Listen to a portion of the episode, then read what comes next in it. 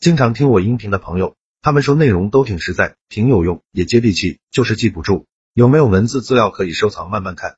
为了方便大家，我刚开了一个公众号，名字就叫做说话细节。公众号计划更新两篇文章，一篇是反驳他人的十四个技巧，另一篇是如果你的嘴很笨，逼自己做十件事，非常值得反复阅读。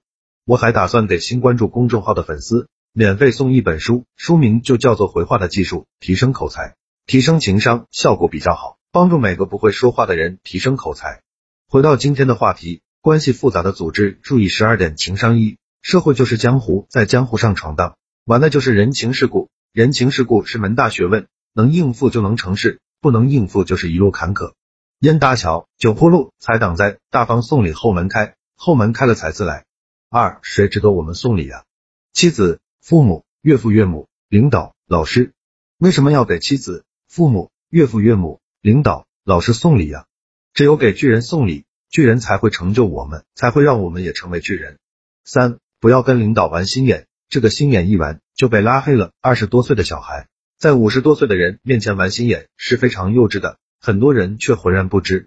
四，我眼中或者你眼中的狗腿子、软骨头都结婚了，都升职了，车房都有了，而那些的牛人都生活在社会最底层。这些牛人敢骂老师，敢打老师，敢顶撞领导，他们有正义感，有自己的原则，有自己的底线，所以他们一生郁郁不得志。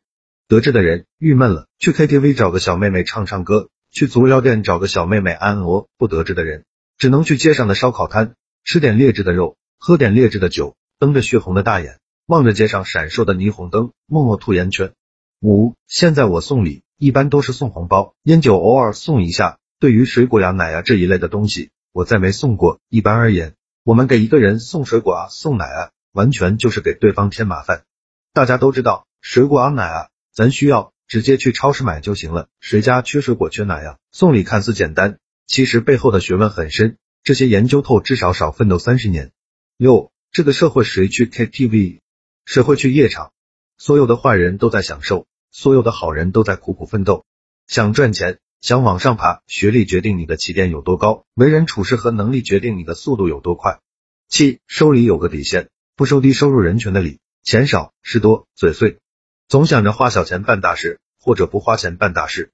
他们最喜欢听小学毕业的当老板年赚百万的故事。对于这种极小概率的事情，总是认为他也可以，可能吗？不可能的。这种人总会被过滤掉。八 A 和 B 入职时间差不多，A 业务水平明显不如 B，却率先获得晋升，基本都是因为 B 和领导走得更近，领导提拔人，熟悉程度大于业务能力。两个人差不多，一个给领导送礼，处处尊重领导。一个不给领导送礼，领导提谁？那个不送的，万一上来就挑战领导怎么办？万一一上来就飘飘然怎么办？他不表达诚意，领导不放心呀。